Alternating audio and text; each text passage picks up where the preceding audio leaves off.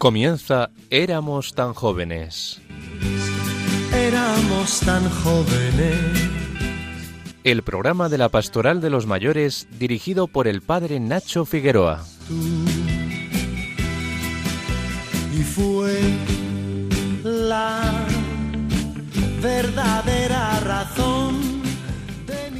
Buenas tardes a todos los oyentes de Radio María, en esta tarde de sábado, el Día de la Virgen. Empezamos un nuevo programa poniéndonos en las manos del Señor y bajo la protección de su Madre.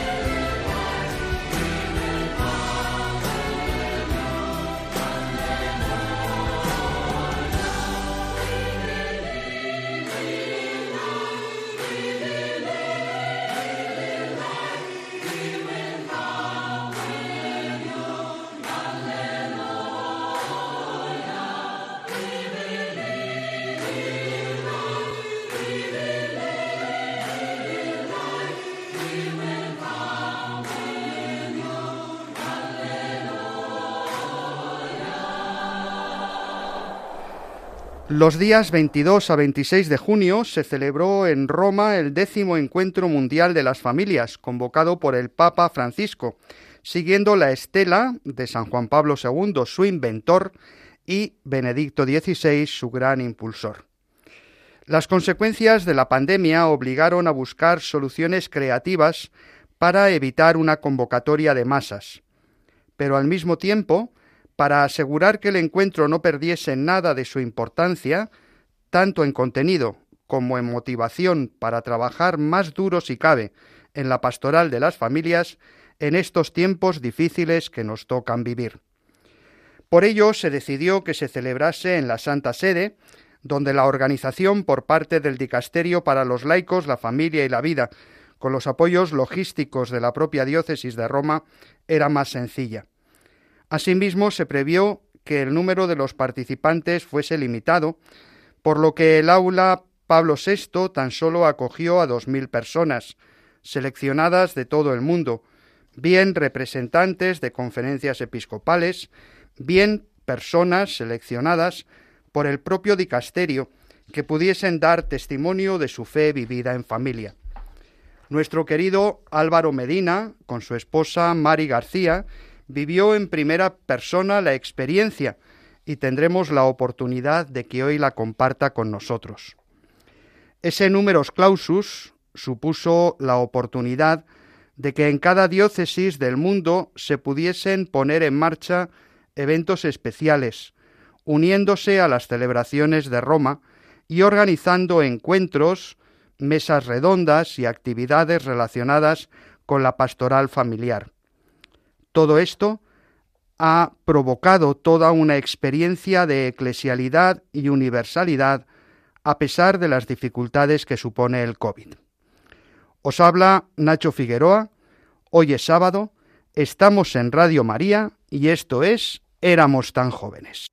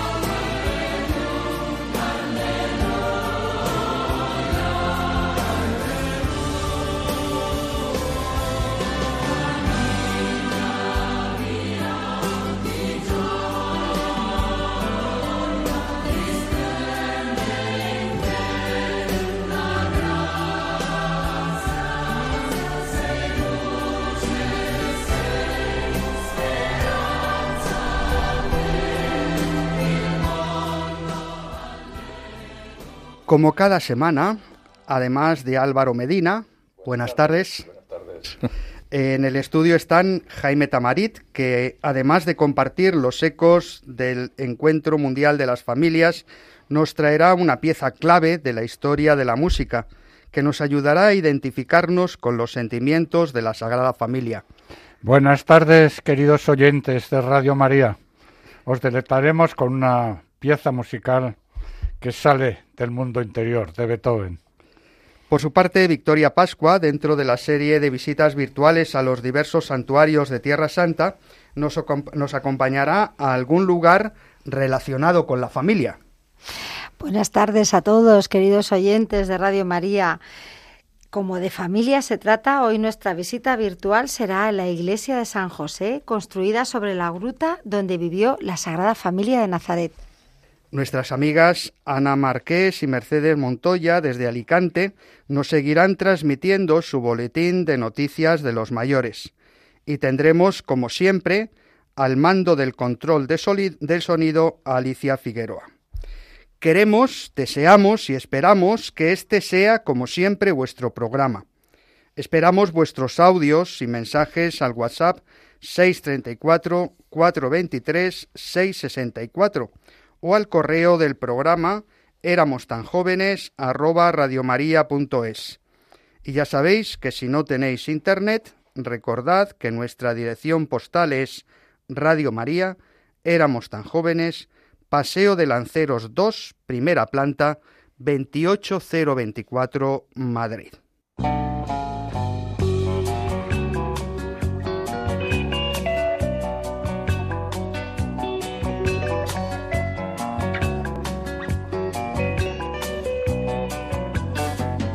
Esos tus cabellos blancos, bonitos, ese hablar cansado, profundo que me lee todo, lo escrito y me enseña tanto. Del mundo esos pasos lentos, de ahora caminando siempre conmigo, ya corrieron tanto. En la vida mi querido, mi viejo, mi amigo esa vida llena de historias y de arrugas marcadas por el tiempo, recuerdos de antiguas. La sección que nuestro amigo Álvaro Medina suele desarrollar cada semana se llama Envejecer con un corazón agradecido. Hoy más que nunca podemos hablar de gratitud del corazón por haber sido uno de esos dos mil privilegiados de todo el mundo que han participado de modo muy activo en el Encuentro Mundial de las Familias.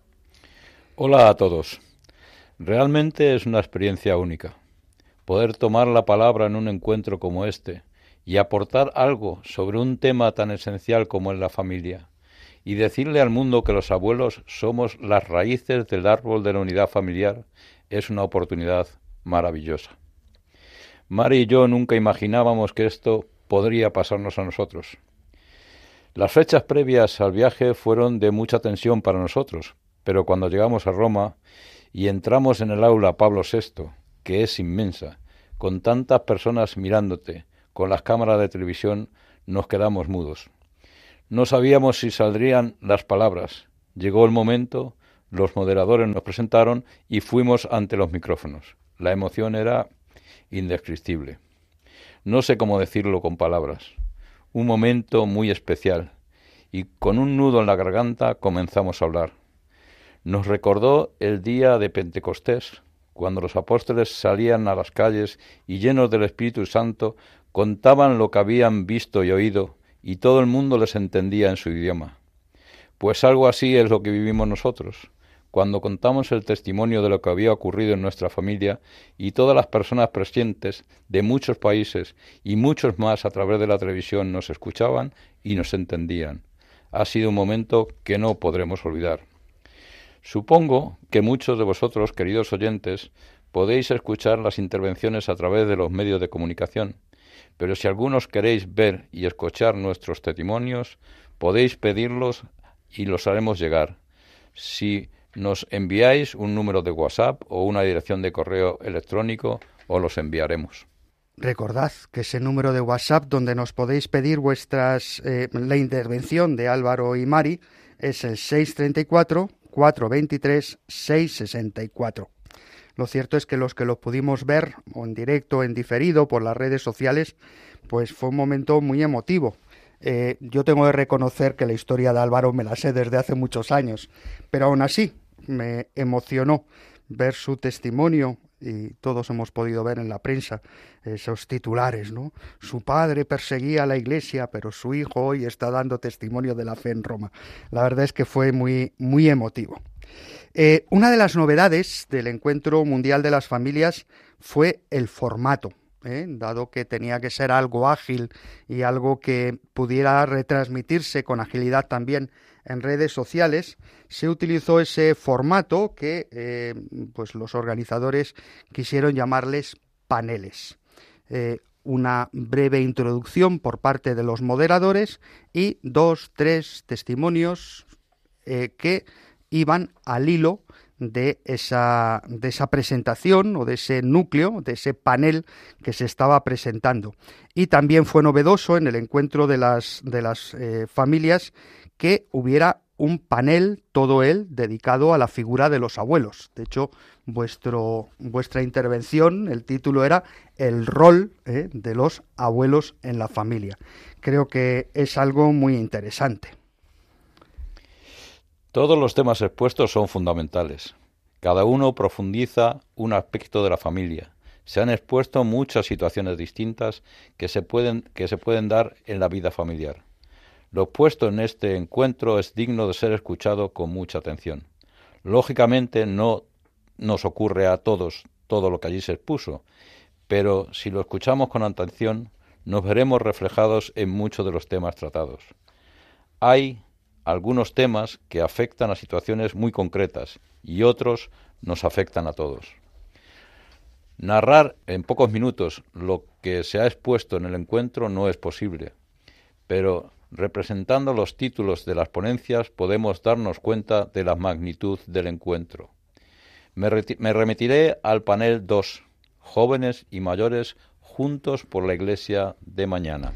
Me parece estupendo, Álvaro, porque creo que esto está muy en la línea de lo que el Papa Francisco no se, no se cansa de insistir permanentemente, la alianza entre las generaciones para construir la Iglesia del tercer milenio eso del diálogo intergeneracional.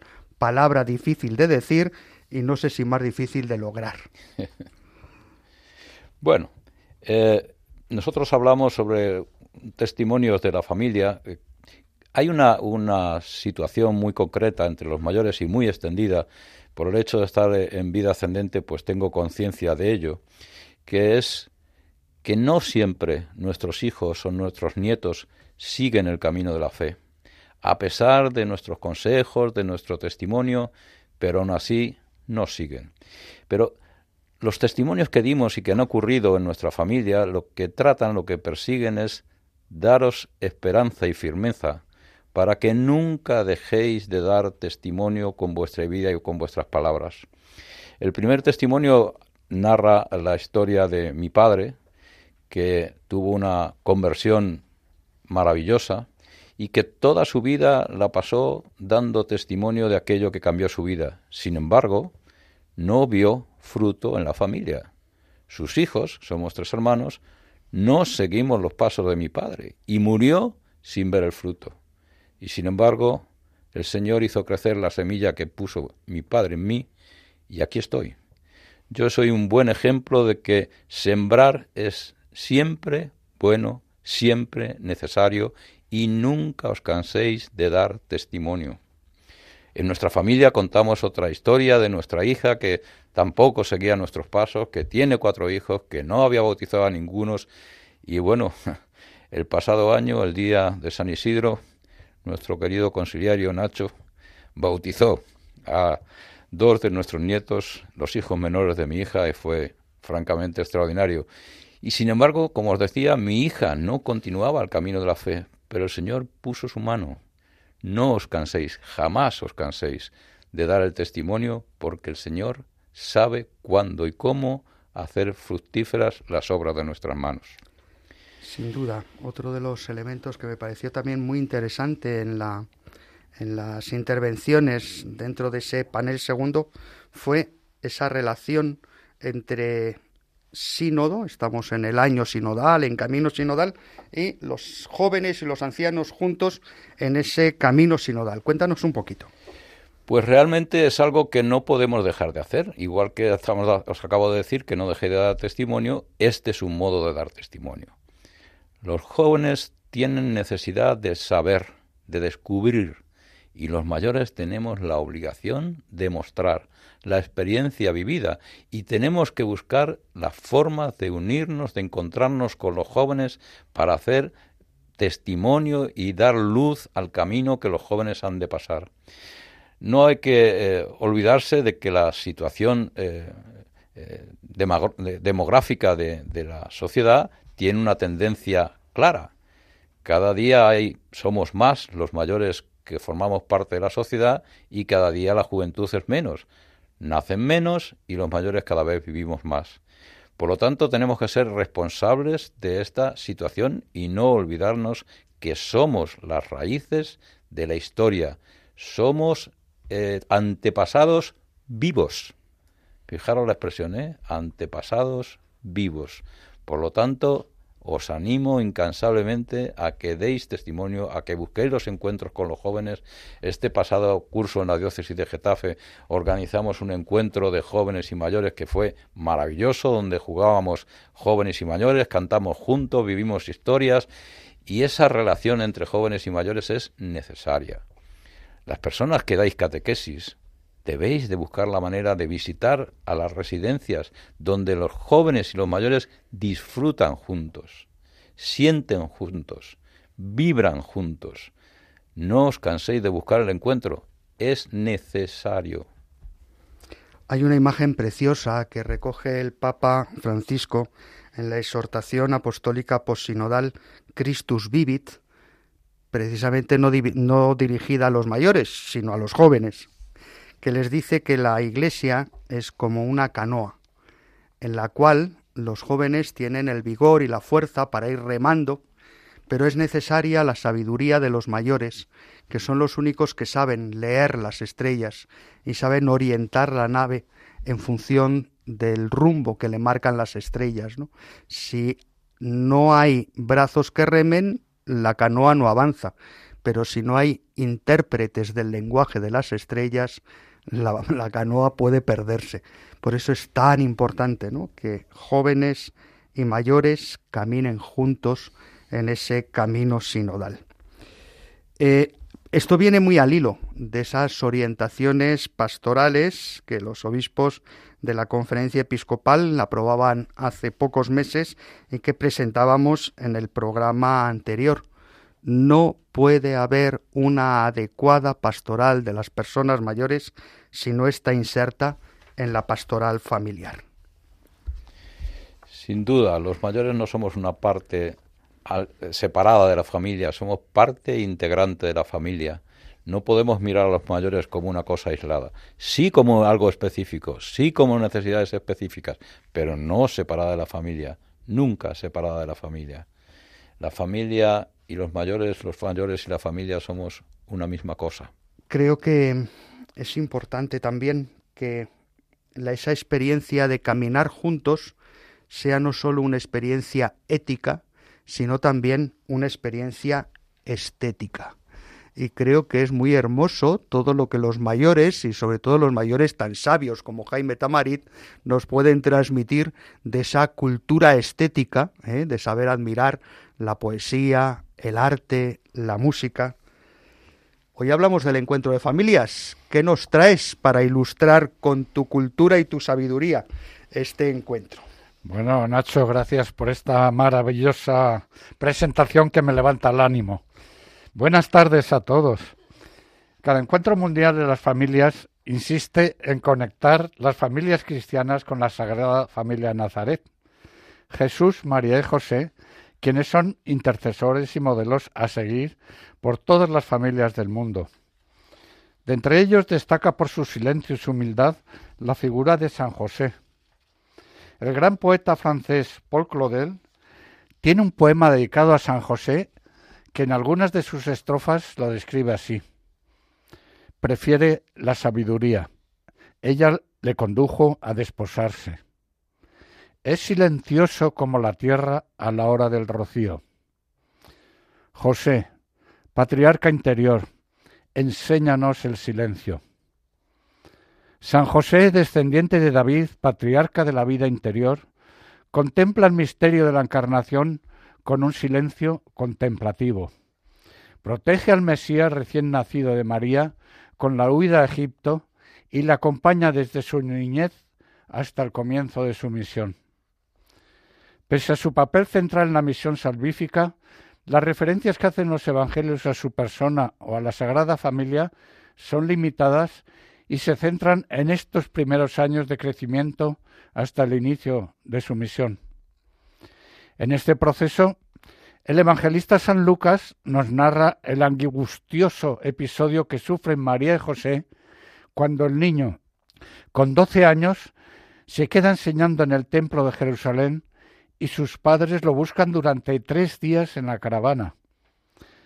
La dura respuesta del niño encontrado nos revela la tensión en la persona divina entre su naturaleza divina y su naturaleza humana, entre la paternidad divina y la paternidad humana, que sus padres en la tierra deben comprender desde su nacimiento. En consonancia con este silencio, ni la figura de San José ni la imagen de la Sagrada Familia aparecen en la obra musical clásica. Buscando un fragmento musical que acompañe a este gran patriarca, pienso en un momento cumbre de la inspiración musical, el primer movimiento del cuarteto 131 de Beethoven. Entiendo el cuarteto como la expresión de la vida interior del compositor, y en esta obra Beethoven se expresa de manera sublime. Escuchemos este movimiento.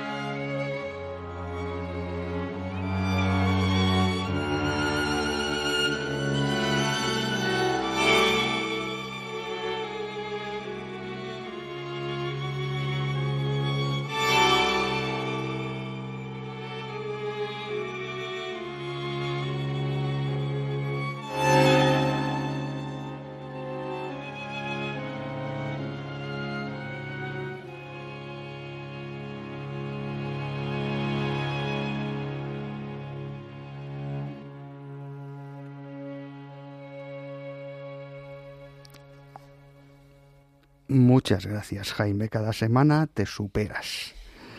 Después de habernos comentado pues el programa en general del encuentro y ese panel segundo dedicado al papel de los abuelos dentro de la familia, eh, me gustaría que entrásemos un poco en el contenido general del encuentro y sobre todo, dado que estamos en éramos tan jóvenes, en lo que el encuentro puede aportar a los más mayores de las familias. El Papa Francisco, en la homilía de la misa que celebró el sábado 25, decía, mientras afirmamos la belleza de la familia, sentimos más que nunca que debemos defenderla. No dejemos que se contamine con los venenos del egoísmo, del individualismo, de la cultura de la indiferencia y de la cultura del descarte, y pierda así su ADN que es la acogida y el espíritu de servicio. Esta es la fisionomía propia de la familia, la acogida, el espíritu de servicio dentro de la familia. ¿Cómo veis que esas amenazas que señala el Papa hieren en lo concreto del día a día a las familias y que pueden aportar los abuelos para asegurar la belleza de la familia? Bueno, la familia en los hijos y en los padres, en los abuelos, evoluciona de manera distinta, pues los hijos viven más inmersos en la sociedad del tener y los abuelos viven más la sociedad del saber. Entonces a mí me llama la atención porque los abuelos, según se van haciendo mayor, van prescindiendo de todo lo prescindible y se van haciendo más sencillos. Yo tengo una anécdota que me emocionó y es en una residencia tocó la lotería. Y entonces les pregunté a los abuelos qué habéis hecho con el dinero que os ha tocado. Y me dijeron, casi todos me dijeron lo mismo, me he comprado un móvil de la última generación para hablar con mis nietos y el resto se lo he dado a mis hijos porque no necesito nada más. Es la esencia, están a lo esencial. Eso es para mí. La... Entonces es bonito que esté aunque estén en una residencia, están integrados en la vida de la familia y están buscando eso. Sin duda, yo creo que cuanto más mayores somos, con menos cosas nos, nos apañamos, menos cosas necesitamos y por tanto va como transformándose el, el, corazón y vamos siendo más generosos. Lo del abuelo tacaño cada vez es más una excepción. Sí. Álvaro, háblanos desde tu experiencia de padre, de abuelo y ya de bisabuelo de la importancia de la unidad en la familia. Pues hay muchas eh, circunstancias en la sociedad actual que hacen difícil mantener la unidad familiar. Las situaciones que provoca la migración, las guerras, la hambruna, y otras que sin estar ni en guerra ni en hambruna, eh, en pobreza extrema, sin embargo dificultan la unidad familiar como ocurre en nuestra sociedad, donde las familias encuentran muchas dificultades para mantener la unidad familiar, por los horarios laborales, la necesidad de que los dos cónyuges trabajen, el tamaño de las viviendas y los mayores terminan fuera de la deseada unidad familiar. Recuerdo el testimonio de un matrimonio de Indonesia, fue muy impresionante. Eh, él era musulmán y ella era católica, pero para casarse con él la familia le exigió a él que ella debería ser musulmana. La mujer, por amor a él, pues accedió y durante seis años estuvo metido en la religión de los musulmanes, pero no soportaba aquello. Y se atrevió a decirle, a pedir al marido permiso para poder volver a la iglesia católica. El marido, que la quería muchísimo, aceptó.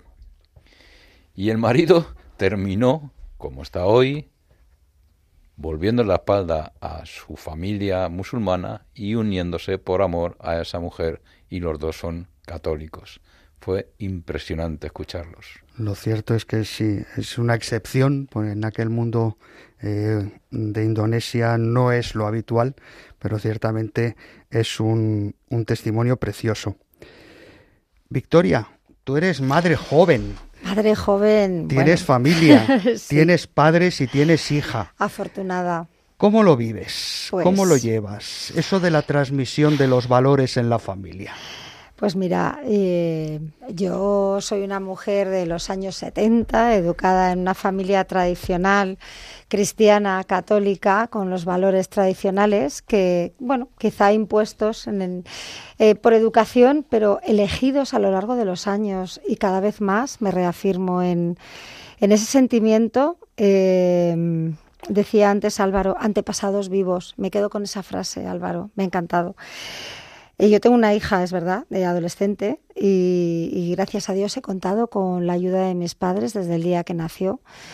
Yo soy una mujer muy familiar eh, y además, como decía, me he educado en esos valores, pero mm, me reafirmo en ellos a medida que pasa el tiempo, porque es lo que te queda, es la esencia de tu vida, es el pilar fundamental sobre el que todos nos apoyamos. Y tú decías antes, Nacho eh, eh, y Jaime, ¿no? A medida que te haces mayor, prescindes de lo material y te quedas con la esencia, y esa es la esencia, lo importante, dónde te refugias. Y, y yo a mi hija le digo, siempre tendrás unos brazos en casa donde, donde llegar, donde te vamos a arropar, ¿no? Y mira, mm, he tenido la fortuna de tener unos padres que me han ayudado en la crianza de nuestra hija y velo porque ella mm, sepa valorar esos valores que, que mis padres le transmiten, que yo trato de transmitirle, y que creo que desde el cariño de los abuelos cala mucho más que desde el mensaje de los padres que estamos ahí siempre, ¿no? De una manera mucho más, claro, no es lo mismo ser padre que ser abuelo, ¿no? El padre siempre vela de una forma más, con más miedo, con más vigilancia y el abuelo está para dar ese cariño y yo creo que, fíjate, lo que yo le digo eh, le cala mucho más si se lo dicen mis padres, si se lo dicen sus abuelos, que si se lo decimos sus, sus padres, ¿no? Eh, al final, eh, los modernos que pensamos y a veces renegamos de esos valores que, que pensamos, bueno, esto está trasnochado, los, eh, el mundo ha cambiado. Cuando vas teniendo una edad te das cuenta de que, de que lo importante y la esencia de lo que te han transmitido es lo que realmente merece la pena. Sin duda. Sin duda, ¿verdad? Yo muchas veces le digo a los novios, o les pregunto a los novios, ¿qué creéis que es esencial para que el amor no se corrompa, no se estropee? Eh, ¿qué, es, ¿Qué es esencial para cuidar la relación de amor? Y ellos que viven en el enamoramiento, pues suelen decir, pues la complicidad, la escucha, el diálogo, y cuando han terminado con todas esas cosas tan etéreas, yo les suelo decir, para que el amor funcione, lo primero que tenéis que hacer es aprender a perdonar. Porque la experiencia del amor, si no pasa por el perdón, no ha sido purificada. No sé si tenéis la misma experiencia, Álvaro. Incuestionablemente. A lo largo de la vida, yo hablo de una vida larga que ya llevamos 50 años casados, hay muchas circunstancias en las que uno toma decisiones o hace acciones que no son coincidentes con la de la pareja o de la pareja contigo. Y si por encima de todo no está la búsqueda del perdón, antes o después se rompe. La esencia conductora de la pareja es el perdón. Y el perdón solamente tiene un sustento, el amor. El amor que es desear la felicidad del otro, no la propia. Por mi felicidad se preocupa mi mujer, como yo me preocupo por la suya. Y en ese afán, con el perdón por medio, entonces la pareja previve en esencia, en los buenos y en los malos momentos.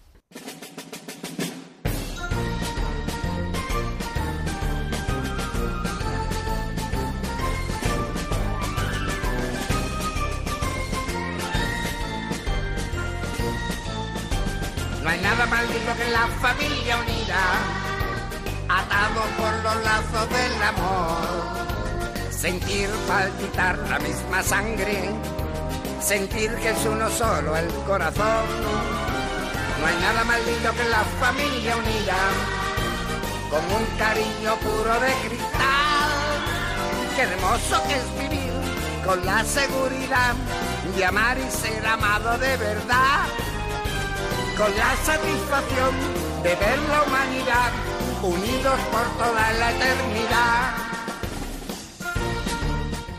No hay nada más grande que la familia unida, a base de perdón, a base de encuentro, a base de testimonio y a base de transmitir esos valores imperecederos, inmutables, que nos sostienen en pie. Cuántas gracias tenemos que dar por esos testimonios de familias unidas que nos siguen acompañando cada día. Seguimos en Radio María, en este espacio que se llama Éramos tan jóvenes, en esta tarde de sábado, esperando vuestros mensajes al WhatsApp 634 423 664.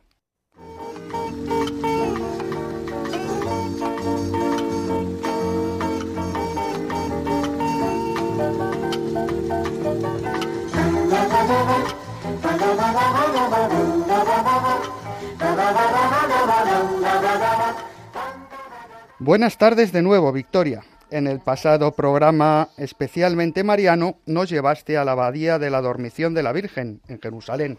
Hoy nos prometías al comienzo del programa llevarnos a un lugar relacionado con la Sagrada Familia.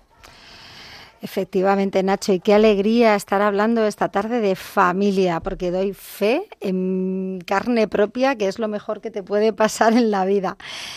Cuando visitamos Nazaret podemos darnos cuenta de que la mayoría de las cosas que se conservan son grutas naturales que a menudo han sido ampliadas por la mano del hombre o comunicadas unas con otras para aprovecharlas para el uso doméstico, de modo que cuando llega el peregrino al recinto de la custodia franciscana, puede darse cuenta de que hay dos iglesias, una en cada extremo, que a su vez ha sido construida y reconstruida a lo largo de los dos mil años de historia de la iglesia y que cada una preserva en su cripta una gruta. Supongo que cuando los arqueólogos y los historiadores empezaron a excavar el lugar y descubrieron esas dos grutas especiales, la primera tarea sería identificar cuál era de quién y qué pasó en cada una de ellas. Efectivamente, la tarea más difícil fue identificar la gruta de la Anunciación, dado que en torno a ella había restos de diversas construcciones paleocristianas, bizantinas y de la época cruzada, con inscripciones en las paredes con caracteres griegos y que decía Ave María, de modo que estaba claro que como de forma interrumpida se había recordado a ese lugar el saludo del Arcángel Gabriel y a la Virgen María. Por tanto, si esa gruta era la casa de María, digamos, cuando era soltera, por eliminación estaba claro que la otra era la gruta de casada. Por descarte, exactamente. También los nazarenos de los primeros siglos habían identificado y convertido en lugar de culto una gruta eh, o más exactamente dos grutas superpuestas y comunicadas mediante un hueco en el suelo que con toda probabilidad fue el lugar de residencia de la Sagrada Familia, una vez que regresan de Egipto huyendo del sanguinario Arquelao que gobernaba en Judea, deciden establecerse en Nazaret de Galilea, donde bueno, pues esperaban que todo fuera más pacífico. Supongo que la gruta, si se ha dedicado al culto por los cristianos, no estará tal cual la veía la Sagrada Familia. ¿Qué puede encontrar el peregrino del siglo XXI cuando acude a ese lugar? Pues cuando los peregrinos llegan al recinto, lógicamente lo que capta su atención es la Basílica de la Anunciación, de la que podemos hablar en otro programa, pero situada al norte del patio aparece eh, una construcción de comienzos del siglo XX hecha sobre restos de una basílica cruzada que se denominaba Iglesia de San José o Taller de San José. Ahora queda muy poco de lo que pudo ser la casa de la Sagrada Familia, quizá la bodega de debajo, lo que hoy es una cripta de la iglesia y de la cisterna. En esa cripta puede verse un bapisterio de la comunidad judeocristiana. Hoy sabemos que es de judíos convertidos al cristianismo porque es una mitbe, es decir, un baño ritual judío que servía para las purificaciones. Pero que ha sido adaptado para hacer bautizos y que al mismo tiempo sea una catequesis sobre lo que el bautismo significa. Sabemos por los escritos de Eusebio de Cesarea que los catecúmenos que iban a ser bautizados en la vigilia pascual pasaban la noche del Viernes Santo junto a la comunidad, en el interior de la cisterna que ya había sido adaptada y comunicada mediante una de las escaleras a la gruta superior. Al rayar el alba se desnudaban eh, despojaban sus vestiduras del hombre viejo que llamaban y abandonaban las tinieblas para subir al bapisterio en forma de baño ritual. Accedemos a él a través de siete escalones, quizás símbolo de los siete cielos y del descenso del Verbo o de los siete dones del Espíritu Santo. Una pequeña zanja evoca al Jordán que hay que atravesar, como Israel que atravesó para entrar en la tierra prometida. De modo que simboliza que la inmersión en las aguas bautismales nos introduce en la tierra nueva y en los cielos nuevos. Los seis recuadros pintados en el suelo a continuación recuerdan los seis ángeles de la creación de la tradición judía. Se ha entrado en una nueva creación, y por último, el catecúmeno se ponía en la piedra negra que aparece encastrada en el fondo del bapisterio, símbolo de Cristo, piedra angular, y allí recibía las aguas del bautismo. Qué interesante que podamos disfrutar de este lugar donde desde hace casi dos mil años los cristianos de Nazaret se incorporaban a la familia de la Iglesia. Y sin duda ya podemos anunciar que el próximo programa será especial, ¿verdad? Efectivamente, como el programa del 23 de julio será ya en vísperas de la celebración del apóstol Santiago en este año jubilar, será un homenaje al Camino de Santiago a base de testimonios de peregrinos, de hospitaleros y de personas que viven la peregrinación de un modo especial. Esto nos ayudará también a caldear el ambiente para celebrar la segunda jornada de los abuelos y ancianos, convocada por el Papa Francisco para el domingo 24 de julio, con el lema En la vejez seguirán dando fruto. Otra cosa que tenemos que recordar es que en esa línea de la jornada de los abuelos y los ancianos estamos preparando esa peregrinación y ese encuentro internacional de personas mayores entre Fátima y Santiago de Compostela, que serán entre el 26 de septiembre y el 1 de octubre del 2022. Seguiremos apuntando durante todo el mes de julio todos los interesados que quieran participar en ese encuentro internacional que sin duda será especial y único. Durante todo el mes de julio pueden llamarnos al teléfono de la agencia 91 108 8910 91 108 89 10 o también pedirnos información en el WhatsApp del programa 634 423 664. Seguimos en Radio María, en este espacio que se llama Éramos tan jóvenes, en esta tarde de junio, esperando vuestros mensajes en ese WhatsApp 634 423 664.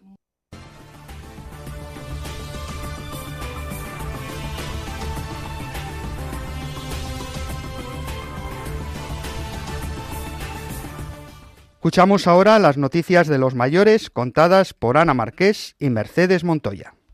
Noticias de mayores para los mayores.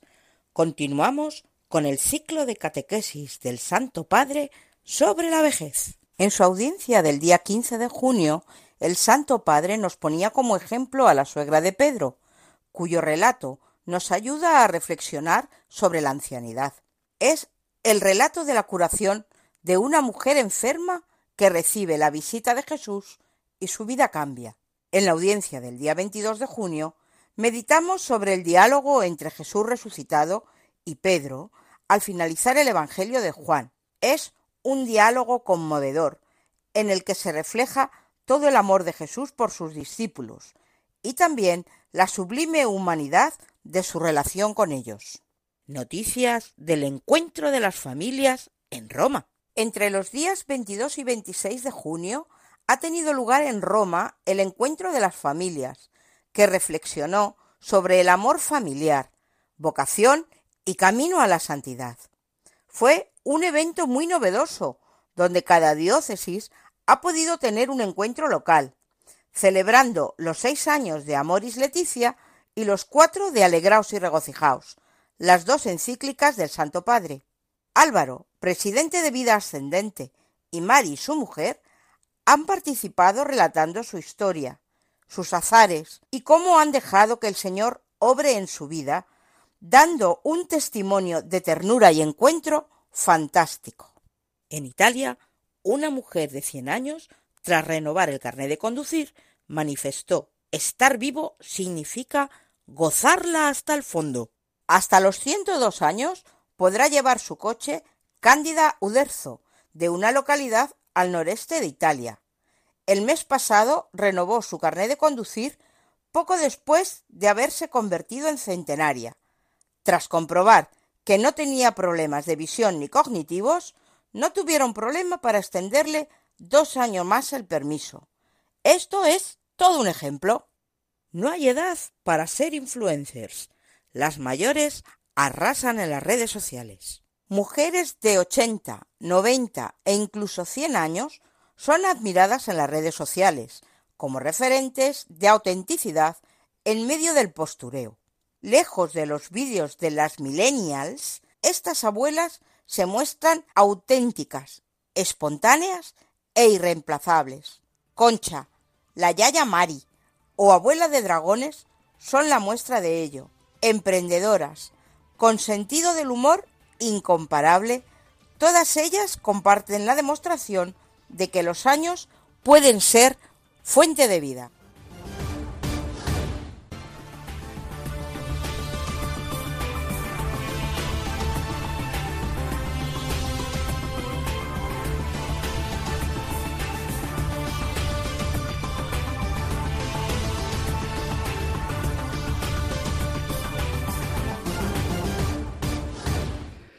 Cada semana os invitamos a que nos dejéis vuestros comentarios y noticias en el correo electrónico éramos tan jóvenes arroba radiomaria.es o en el WhatsApp con el número 634-423-664.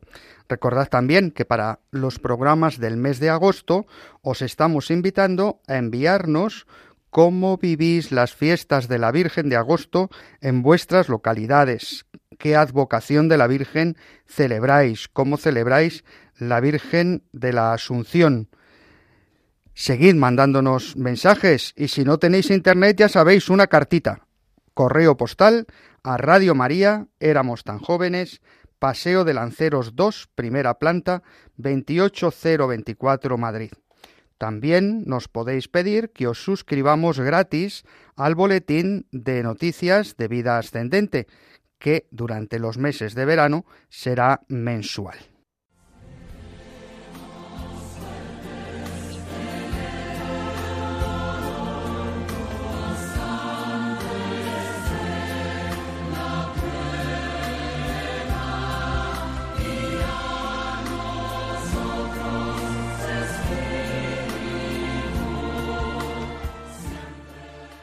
Hoy nos quedamos con este mensaje.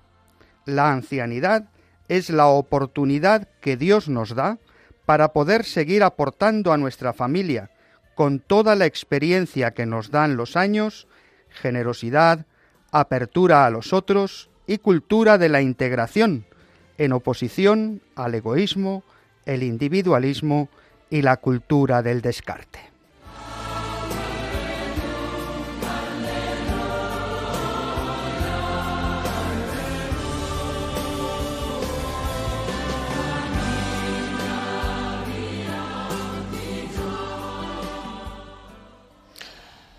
Oración por las familias.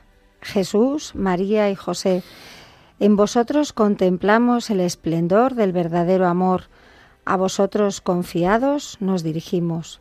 Santa Familia de Nazaret, haz también de nuestras familias lugar de comunión y cenáculo de oración, auténticas escuelas del Evangelio y pequeñas iglesias domésticas. Santa Familia de Nazaret, que nunca haya más en las familias episodios de violencia, de cerrazón y división, que quien haya sido herido o escandalizado sea pronto consolado y curado. Santa Familia de Nazaret, que la Iglesia haga tomar conciencia a todos del carácter sagrado e inviolable de la familia, de su belleza en el proyecto de Dios. Jesús, María y José, escuchad, acoged nuestra súplica.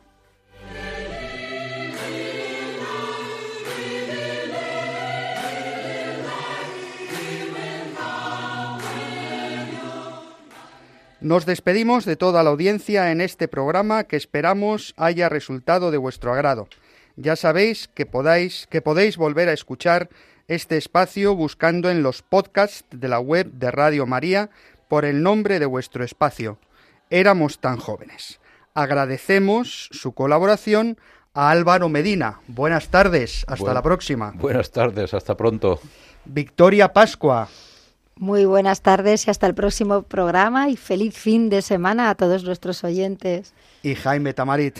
Buenas tardes, hasta pronto y gracias por tus palabras tan afectuosas. Enviamos un mensaje de cariño a Ana Marqués y a Mercedes Montoya. Estuvo en el control Alicia Figueroa. Gracias, Alicia. Y se despide de todos el padre Nacho Figueroa. Que el Señor Jesús y su Madre la Virgen sigan cuidando de todos sus hijos y especialmente de los ancianos más débiles y acompañen a los que se sienten más solos. Nos encontramos de nuevo, si Dios quiere, dentro de dos sábados a las 18 horas en la península, 17 en Canarias. Os dejamos con el Santo Rosario, luego las vísperas y la misa vespertina del domingo de tiempo ordinario. Felicidades a todos.